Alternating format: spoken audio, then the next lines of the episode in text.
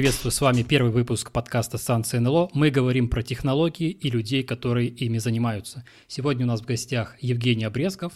Мне он знаком как автор проекта по решению другого проекта, известного как Type Challenge, набор заданий, связанных с TypeScript. Привет, Евгений. Привет. Э, расскажи о себе, чем ты занимаешься, какое твое хобби, где ты работаешь, какие твои основные задачи, любимый язык программирования, ну, в общем, все, что ты считаешь важным, что это тебе должны знать слушатели. Да, еще раз всем привет. Э, меня зовут Женя, как уже представили. Я живу в Киеве, Украина. Э, на текущий момент работаю в компании VIX. Занимаюсь по большей части инфраструктурными задачами. То есть Приложения на Node.js я не пишу как таковые, то есть вещи, которые деплоятся в продакшн, какие-то application, приложения, веб-сервисы, я таким не занимаюсь, а занимаюсь предоставлением инструментов для людей, которые с помощью этих же инструментов уже пишут непосредственно все эти приложения в прод. А, поэтому, если так вкратце, я их называю просто инфраструктурные задачи, внутренние инструменты для разработчиков. А если говорить немножко о хобби, то интересуюсь э, компиляторами, операционными системами, железом и всем, что с этим связано. А если говорить что-то о нетехническом, а не все что об компьютерах говорить, то обожаю играть в нарративные игры, сюжетные какие-то интересные. Иногда играю на гитарке и фотографирую всякие интересные вещи на full frame бодик. Любимый язык программирования его нету у всех языков программирования есть минусы, есть плюсы, но чаще всего я пишу на TypeScript и иногда пишу на Rust. Ты говорил то, что занимаешься разработкой э, на Node.js инфраструктурных вещей, но вот мы же в большинстве знаем, ну вот мое обывательское мнение, то, что Node.js — это что-то для разработки HTTP-серверов, backend for frontend и вот эти вот прочие вещи. Почему мы используем Node.js для тулинга? Например, вот у нас есть Golang, он вроде бы компилируется, вроде бы быстр, э, но тут Node.js у нас э, вырисовывается. Почему? Да, это хороший вопрос, на который э, нету однозначного ответа, и все зависит от ситуации и от контекста, с которого мы на, на это все смотрим. А если на это все смотреть с точки зрения пользователей, то есть людей, которые потребляют эти инструменты для разработчиков, то Здесь ответ очевиден. А, если человек использует Node.js для разработки какого-то HTTP сервера, gRPC, либо RPC просто сервера, либо еще какого-то consumer а трафика, то а, есть вероятность, что он этот Node.js будет использовать в продакшене. Но а, если он будет делать все сам, абсолютно все сам, то это огромный кусок задач, которые нужно решать. Как ты синтегрируешься с HTTP, как ты сделаешь а, routing, как ты задеплоишься, как ты а, обслужишь там Kafka трафик, RabbitMQ трафик. Ну, в общем, это все вопросы, которые а, нужно будет решать в том или ином виде. То есть, получается, конечное место использования – это все равно веб-сервера? Да, да. То есть, отчасти конечное а, такое, знаешь, финальное место, где весь этот код спакуется в одну большую кучу, это все равно получается какой-то сервис, который крутится где-то там, в облаках и обслуживает какой-то трафик. Просто мы напрямую с, с этим не работаем. То есть, если бы популярным был бы Golang, Rust или что-то в этом духе, то тулинг бы писался бы на этом же языке. Да, конечно. Это как раз можно подвести еще к одному аргументу, почему Node.js, а, а именно история о том, как интегрировать разные языки. То есть, например, у тебя Node.js, и ты хочешь сделать инструменты, позволяющие тебе быстрее писать приложения в Proto Node.js. Если ты будешь их писать на Rust, то возникает куча других вопросов, а как ты будешь библиотека на Rust интегрировать в Node.js runtime. То есть там появляется еще много дополнительных вопросов сверху. Поэтому, очевидно, а, инструменты для разработчиков нужно делать исходя из языка, на котором разработчики потом будут это все дело интегрировать. То есть, если Node.js, то Node.js, если Rust, то это библиотека для Rust, ну и так далее. Не секрет, что популярным у нас в последнее время является такая штука, как Jamstack. Это такой подход к созданию сайтов, когда мы сайты генерируем статически, инкрементально, и у нас есть множество всевозможных так называемых движков, которые позволяют это сделать. Почему мы не можем использовать Golang или что-то другое? Например, опять же, говоря о Jamstack, у нас есть э, такой генератор статических сайтов, как Hugo, написан на Go. И с другой стороны, у нас есть Gatsby, написанный на Node.js. Вот Каково преимущество Node.js здесь для использования в консольных утилитах? Как я это вижу, опять же, это просто мое личное мнение, но это все дело вкуса. Объективно каких-то аргументов, почему Node.js и почему не Go или что-то, что другое, я здесь никаких аргументов не вижу. То есть это сугубо преференция. Кому-то нравится Node, кому-то нравится Go, кому-то нравится Ruby.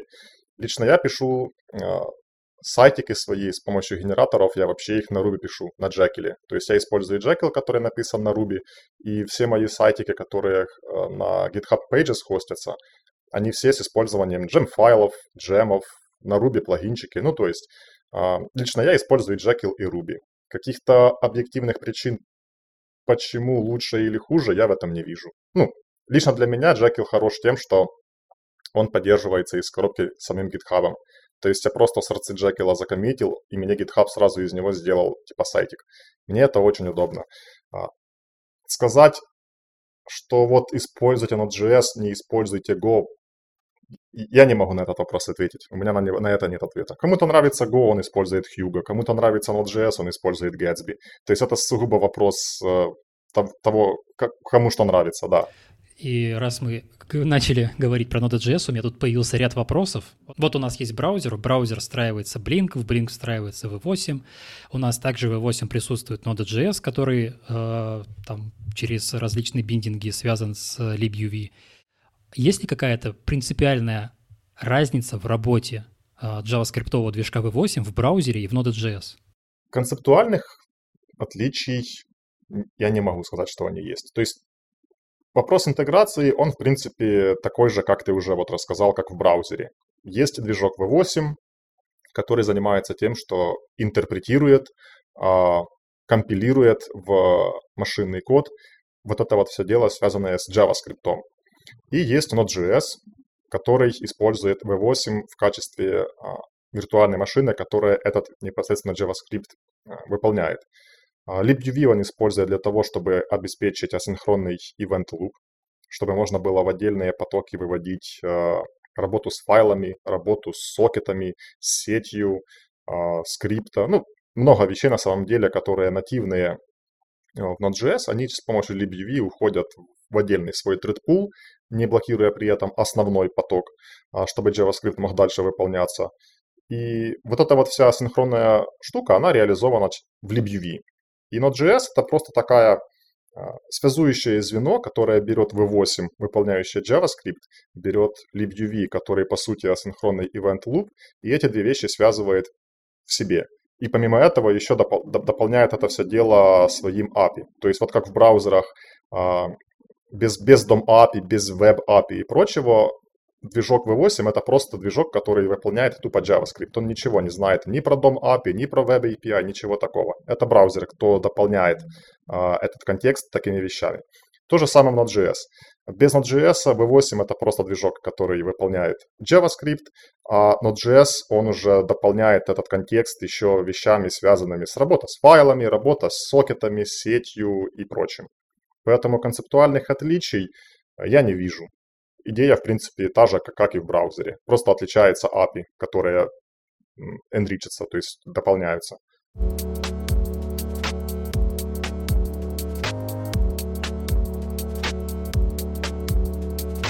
Есть интригующий, неожиданный вопрос, который я задавал вчера в Твиттере и в Телеграм-канале касательно однопоточности JavaScript – формулировка, я понимаю, несколько некорректна. Сложно говорить, что язык у нас однопоточный или многопоточный, потому что язык — это язык, а многопоточность, понятие многопоточности у нас относится к программам, которые выполняются на операционной системе.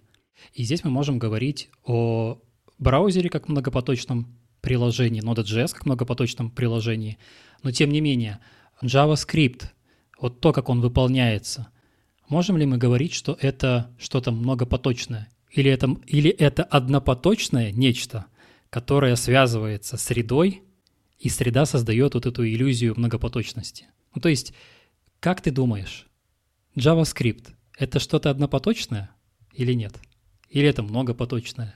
Несколько холиварный вопрос, понимаю, но интересно очень твое мнение.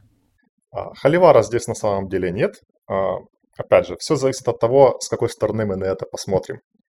Если мы возьмем в расчет только JavaScript, то есть язык, который реализовывает ECMAScript спецификацию, если говорить только о языке, не берем в расчет рантаймы, которых полно, браузеры, Node.js и Rhino и прочее. А, если говорить только о языке, то он однопоточный. У него нет никаких конструкций, позволяющих а, разбивать задачи. У него нет никаких конструкций, обеспечивающих а, атомарность, синхронизацию разных потоков и так далее. То есть сам по себе язык, он однопоточный. И даже если брать те же атомики, которые вот недавно-недавно начали появляться в V8, и вы там можете писать Atomix Weight, Atomix Weight Async и прочее, это, опять же, это, это вещи, когда уже начинает приплетаться runtime. А runtime сам, который интерпретирует и компилирует JavaScript, он уже может быть многопоточным. Он уже может делегировать разную работу в свои потоки, как он посчитает это нужным. Но если не брать в расчет, если не брать в расчет э, сами рантаймы и движки, то сам по себе язык как язык, он однопоточный. В нем нет, нет никаких вспомогательных конструкций, которые бы э, позволяли писать многопоточный код. Это напоминает язык Шрёдингера. То есть, если смотреть с одной стороны, однопоточный, если с другой, то нет. На данный момент я понимаю то, что Node.js мы выбираем исключительно по причинам удобства. Мы являемся фронтенд разработчиками, нам известен JavaScript, и мы используем этот же язык на бэкэнде для тулинга, для генерации статических сайтов, для написания сервисов. А есть ли какие-то проблемы у этой технологии, типичные, которые, вот с которыми мы наверняка столкнемся, если захотим начать что-то писать на бэкэнде? Обладает ли Node.js какими-то своими отличительными проблемами? Какие слабые стороны есть у этой технологии? Хороший вопрос. Я на него, наверное, так сразу и не отвечу. А, за последние несколько лет я уже даже и не припомню что-то такого прям, чтобы меня злило. А, возможно, я уже привык к этим проблемам, и поэтому их не замечаю. Возможно, я их забыл, либо их уже починили. То есть а, из того, что мне приходит вот прямо сейчас, на сегодняшний день, меня очень сильно раздражает э, то, как со, не сообщество, а, а тоже не поймите неправильно, я не могу правильное слово под это подобрать. А, когда по умолчанию все то, что предоставляет тебе экосистема, построена а, тем же сообществом а, вокруг Node.js и TypeScript и JavaScript, она по сравнению с другими языками, она довольно плачевная.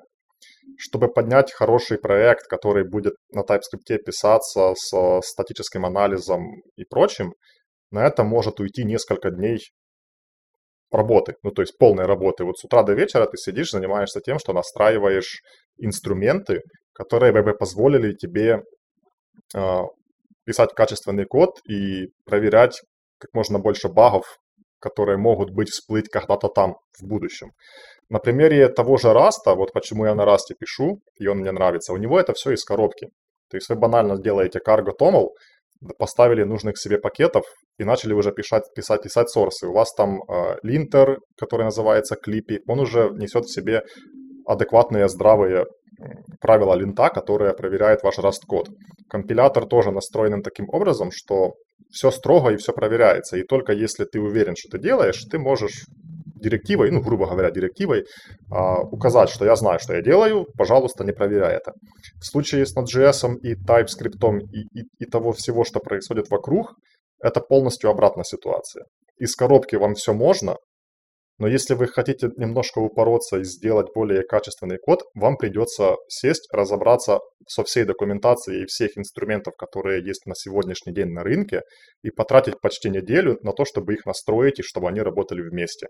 Вот это то, что меня больше всего бесит на сегодняшний день, что это нету никаких э, строгих э, паков, которые можно было бы взять, сгенерировать и работать с ним приходится вот городить TS-конфиг JSON, есть linter.cjs, которые там на три сотни строк потом в итоге могут закончиться.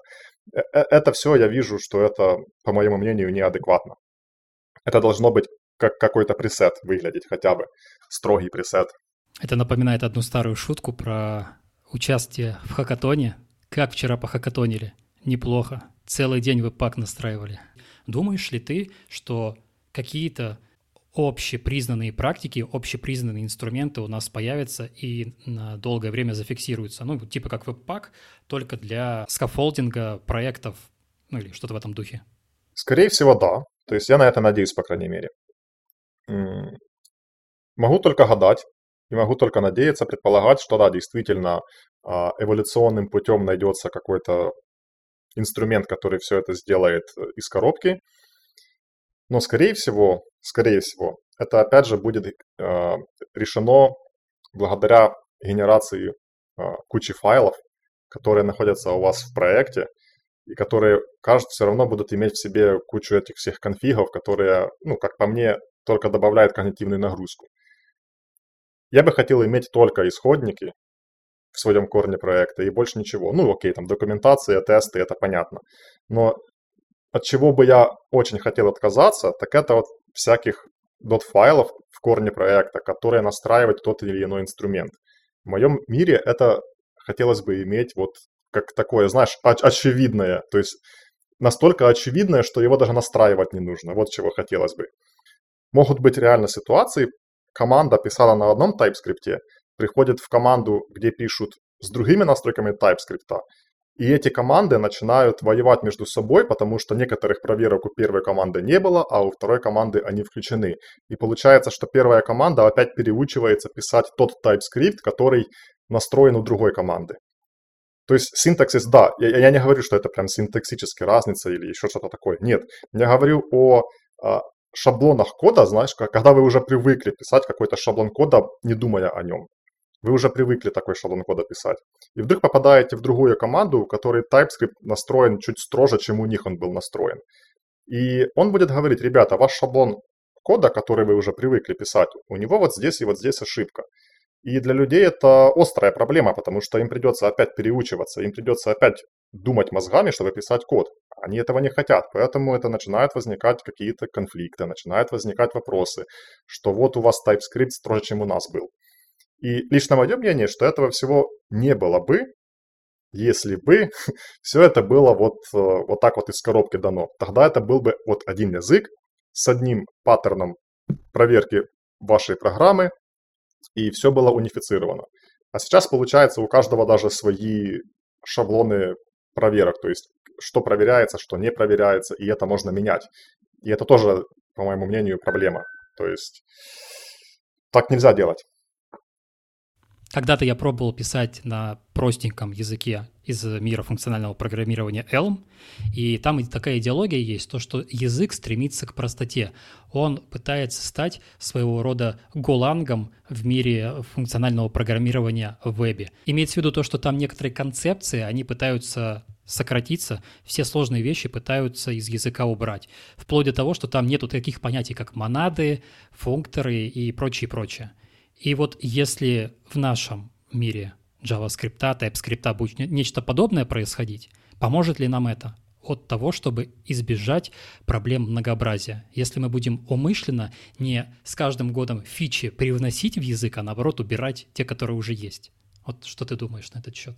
На эту ситуацию есть очень классная поговорка, которую, а, даже не поговорка, это, по-моему, даже цитата была какого-то то ли инженера, то ли математика, я уже не помню. И, скорее всего, не цитата даже это будет. Но, в общем, смысл был каков, что система будет закончена не тогда, когда нечего добавить, а тогда, когда нечего убрать. И вот э, я, я, я частично с этой цитатой согласен. То есть, э, если система спроектирована так, что она работает, она выполняет свои проблемы, но при этом в ней нет ничего лишнего, нечего убирать, то это идеальный случай, да.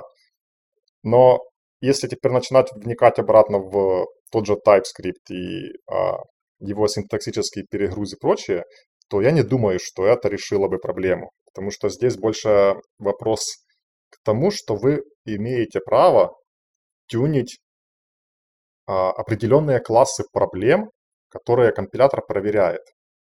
То есть это не в синтаксисе даже дело, это вопрос к тому, что вы можете влиять на поведение компилятора и менять классы проблем, которые он обнаруживает или пропускает мимо ушей.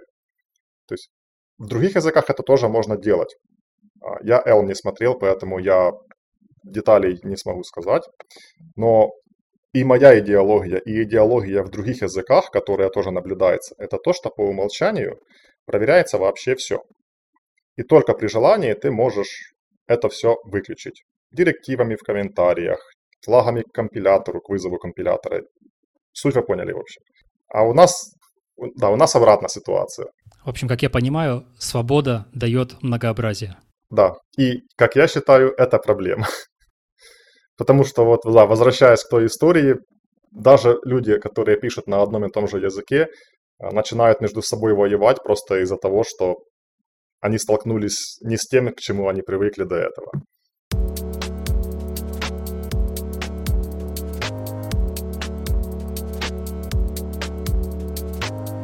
Давай вернемся несколько к Node.js. И вот у нас такая ситуация. У нас есть фронтенд разработчик, он хочет написать свой HTTP-сервер, он хочет взять какой-нибудь фреймворк, и, как правило, HTTP фреймворк, он так или иначе похож на Express. И почему у нас никто не пользуется встроенным HTTP-модулем? А, это вопрос э, низкоуровневого программирования. То есть, сейчас да, попытаюсь объяснить.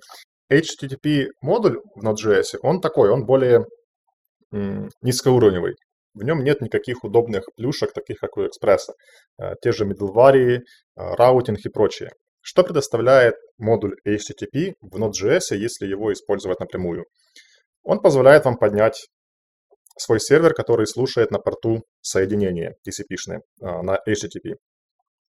Он позволяет принимать сырые данные, то есть хедеры, body и Возможно, еще какие-то детали, которые я уже не помню, потому что я на нем давно так не писал.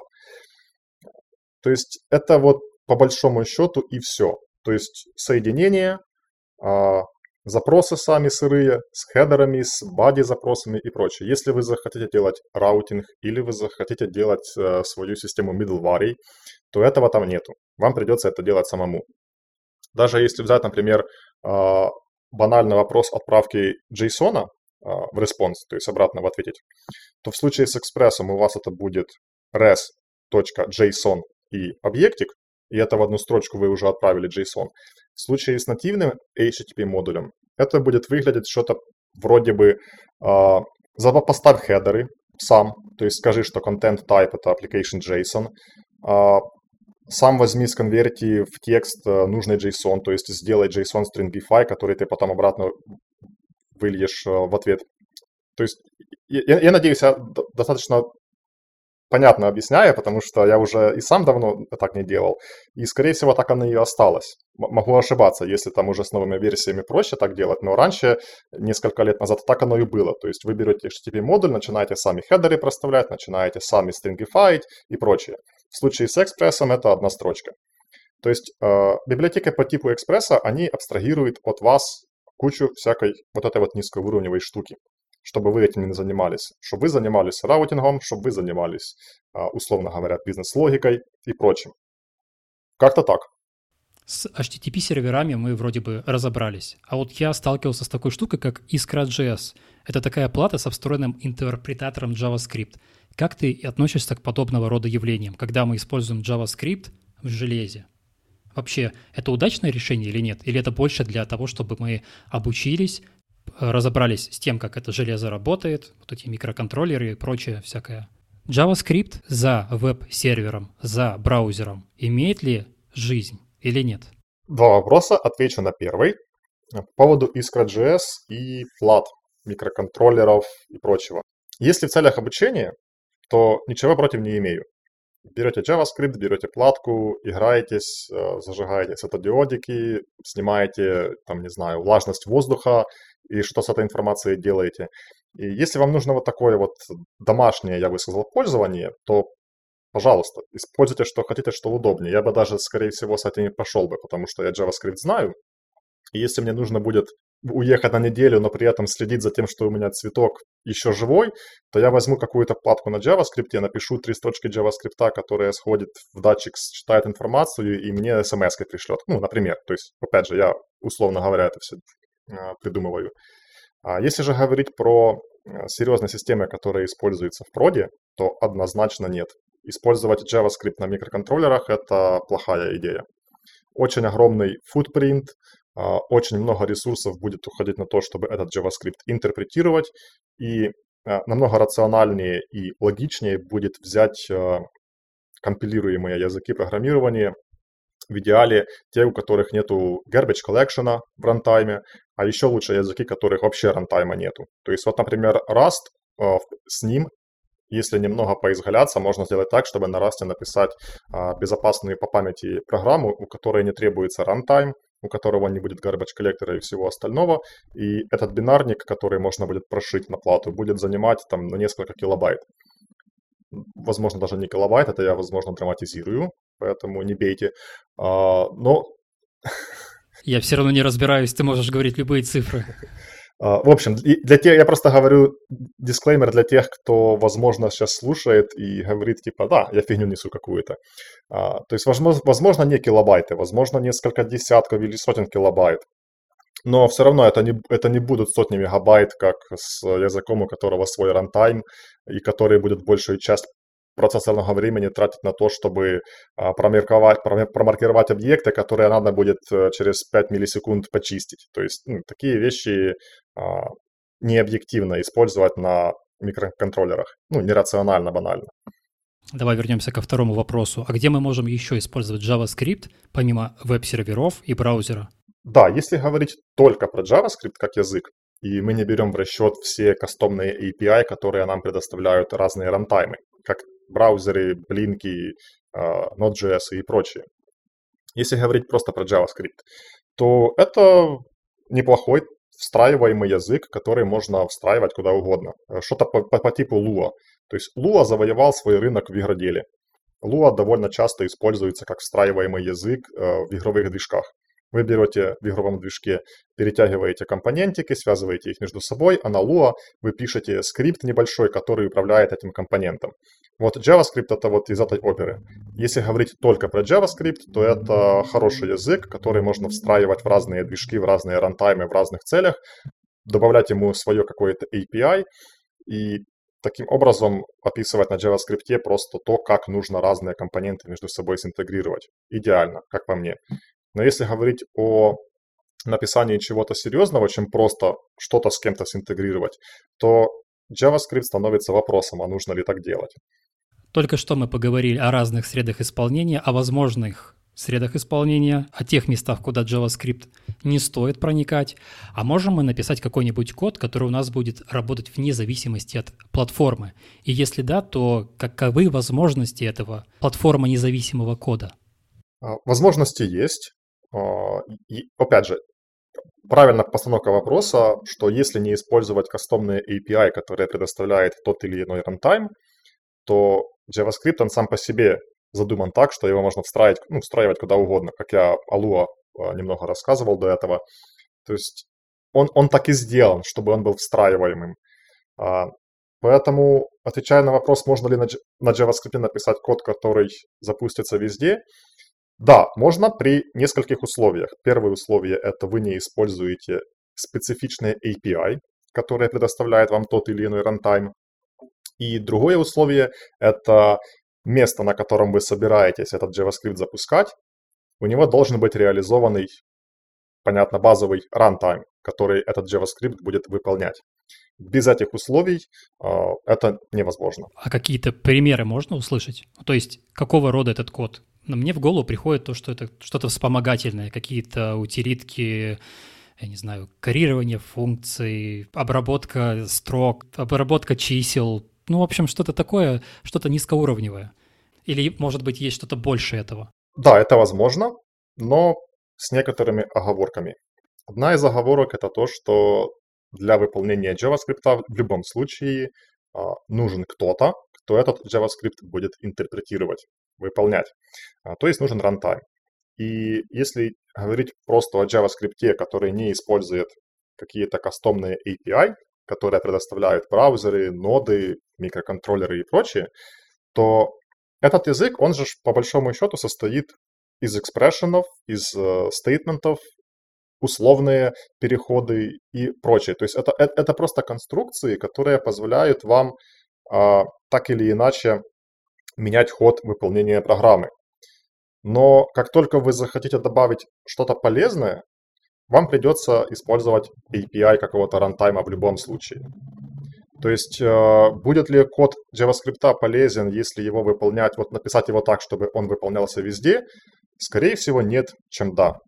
То есть это будет что-то по типу, вот возьми числа, что-то с ними сделай, э, сделай массив, сделай строки, вот эти вот вещи, то есть базовые. А вот мне в голову пришла такая штука, как state management. Там же мы используем, по сути, весь тот синтаксис, который укладывается в спецификацию, тот же Redux. И, по сути, мы можем перенести редакции в Node.js и в браузер, то, что у нас и происходит. Да, можно. То есть мы не только какие-то простые вещи упираемся, а то, что у нас скорее связано с обработкой данных.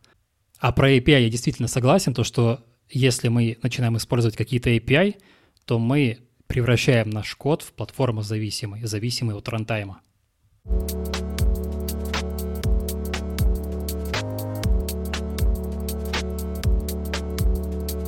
Одна из причин, почему я тебя пригласил в качестве гостя этого подкаста, заключается в том, что в прошлом году ты начал э, проводить такой марафон по решению задач Type Challenge. Можешь рассказать для наших слушателей, что это такое, какова была твоя мотивация этим заниматься и как это поможет другим разработчикам в изучении TypeScript? А, да, Type Challenges — это довольно интересный, занятный проект. А, его основная суть заключается довольно формулируется довольно просто. Это набор, набор readme файлов, то есть это обычные markdown файлы, в которых указана постановка задачи. То есть у вас есть какая-то проблема, она сформулированная, и вам нужно ее решить на TypeScript. И э, у некоторых может возникнуть вопрос, мол, и что здесь такого? Ну, берешь, открываешь TypeScript, начинаешь решать задачку, ничего такого. Но есть здесь подвох. А, подвох в этих тайп-челленджей заключается в том, что вам нельзя использовать runtime. То есть для решения задачки вам нужно использовать только compile time. А что у нас в compile time используется? Очевидно, типы. И э, если вам нужно решить ту или иную задачку из type челленджей, вам можно использовать, даже не можно, а нужно использовать только типы. То есть вам нужно всю эту логику для решения задачи выразить в типах TypeScript, и там даже тесты написаны на типах TypeScript. Там нет тестов как таковых в обычном понимании этого слова. Нет никаких «запусти тесты, посмотри э, результат». Там тесты — это тоже типы.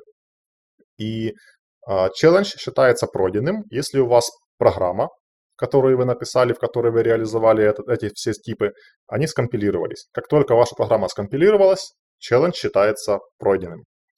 И это если отвечать на вопрос э, с тайп-челленджами. А отвечая на вопрос, почему я начал ими заниматься и решать, и марафончики делать, то мотивации никакой не было. Я просто сидел как-то, завтракал, по-моему, я даже не помню, что уже тогда происходило, листал себе новости, э, увидел такой проект Type Challenges. А я как раз начал активно изучать TypeScript недавно и захотел эту всю свою а, историю с TypeScript немножко прокачать в том плане, чтобы понимать вообще, что TypeScript предоставляет, что с помощью его можно делать, какая у него система типов и прочее. То есть это более углубленное изучение TypeScript с точки зрения системы типов. Мне это интересно. И тут как раз попадается проект в новостях, где-то у меня в ленте, в Твиттере, может в GitHub, я уже не помню. И смотрю такой Type Challenges. О, прикольно. Почитал, что это, посмотрел, что там уже есть довольно много задач. И я начал их решать. Сначала я их решал просто для себя. А потом подумал и вспомнил, что у меня еще просто есть телеграм-канал, а, который я пока что забросил, потому что времени вообще нету, но очень скоро я к нему вернусь, то на этом канале у меня была небольшая аудитория, и я подумал, а почему бы мне не взять вот эти вот тайп-челленджи, которые я сейчас решаю, а, читаю handbook TypeScript, разбираюсь в том, как реализованы типы и прочее для того, чтобы решить задачку, почему бы мне не начать э, вот это вот все, что я нашел, делиться с этим еще и в канале.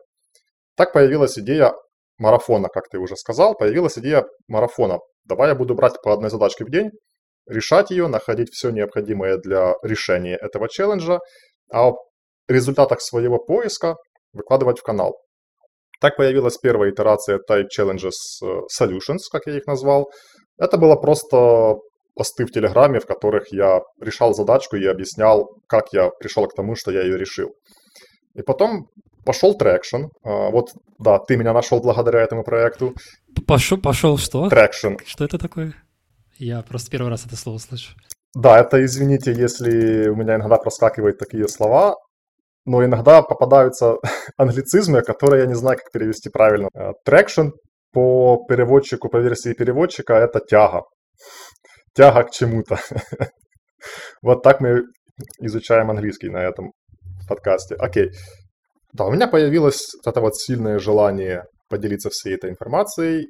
И, как я уже сказал, первая версия была просто в телеграм-канале. На русском языке я это все писал. А, а потом появились люди, которые заинтересовались этим проектом. И я подумал, ну, как-то ссылки кидать на посты в телеграм-канале, наверное, не прикольно. Надо что-то с этим делать, что-то придумать, э, как же так сделать, чтобы оно было более доступно э, сообществу. Так появилась вторая итерация этого проекта, и так появились э, Type Challenges Solutions. Это проект, который сейчас является веб-сайтом с индексом, с поисками на разных языках. На текущий момент там три языка есть уже. И в чем суть? Каждое решение каждого челленджа – это отдельная ссылка, которую можно кидать, шарить кому-то, и в каждой, по каждой ссылке, в каждом посте полностью расписан ход мыслей, как я это решал. То есть э, задача не стоит э, сделать из этого какой-то хендбук или что-то такого. Нет, задача такой не стоит. Задача заключается в том, чтобы просто показать, как, как, я, это, как я это решал, и там еще есть система комментариев, которая позволяет э, другим оставлять то, как они это решали. То есть это, это все вопрос скорее о том, чтобы сформировать сообщество людей, которые интересуется TypeScript, хочет усилить познание type, системы типов TypeScript, что-то новое понять, и чтобы можно было делиться идеями, делиться решениями. То есть вот у меня есть костяк, я даю вам полностью весь свой ход мысли, как я это решал, и вы, как читатель этого проекта, можете оставлять в комментариях еще то, как вы это решали. И таким образом сделать э, такой сборник решений для, той или, для того или иного челленджа, в котором можно было бы все это потом сагрегировать в одном месте, кидать ссылками, и чтобы оно жило вечно, пока, пока что-то не случится с этим. Пока интернет не будет скачан. Именно. Появился такой вопрос у меня. Type Challenge, как я понимаю, это больше такая штука для того, чтобы погрузиться в систему типов TypeScript. И там я видел, что у нас задания, они имеют градацию. Простые, средней сложности, сложные. И вот в связи с этим у меня вопрос возник. Можем ли мы как-то разграничить уровни владения TypeScript по знанию каких-то тем? Ну, например, я вот изучил набор вот таких-то тем, я junior-разработчик TypeScript, я изучил такой-то набор тем, ну и так далее по градации. Есть ли вот тут какой-то такой вот э, механизм деления на темы, или это глупо, и нужно просто решать задачи, и вы достигнете просветления? Хороший вопрос. Э, он даже немножко провокационный, как по мне, а, в том плане, что четко разделять уровни владения языком, это, как по мне, неправильно ситуации все разные, контексты все разные, проблемы решаются везде разные и разными инструментами. А, я бы, я бы сказал по поводу градации, наверное, следующее. Отвечая на вопрос, просто берешь и решаешь type challenges, да, это идеально. Не смотрите там на легкий, средний уровень, просто по порядку взяли и решаете эти задачки. Там ничего а, такого нету. Но в идеале, конечно, вы начинаете с легкого, изучаете базовые вещи, потом переходите к среднему уровню сложности, там уже комбинации этих вещей, которые вы выучили на легком уровне сложности.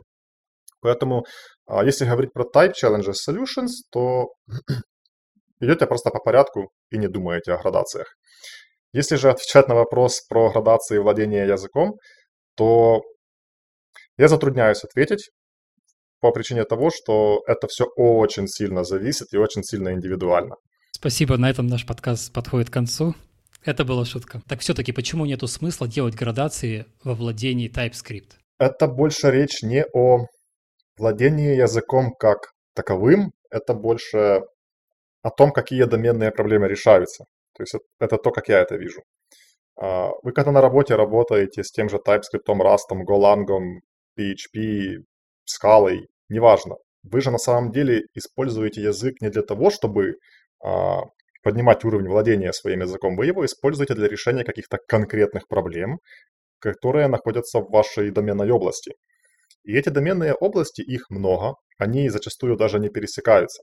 Поэтому э, вполне могут быть валидные ситуации, когда на примере TypeScript один человек будет просто офигенно решать проблемы на TypeScript, связанные с одной доменной областью, но при этом быть слаб для решения проблем из другой доменной области. И язык здесь будет ни при чем.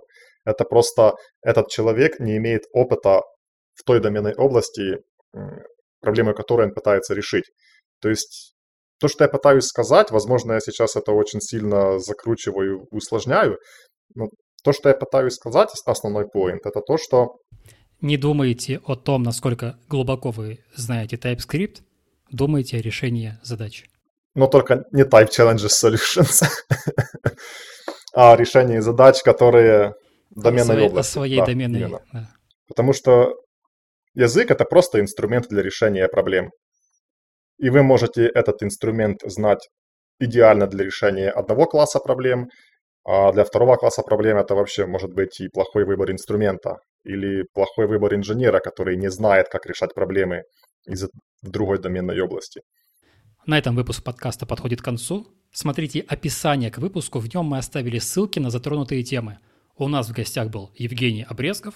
Евгений, большое спасибо. Всем спасибо.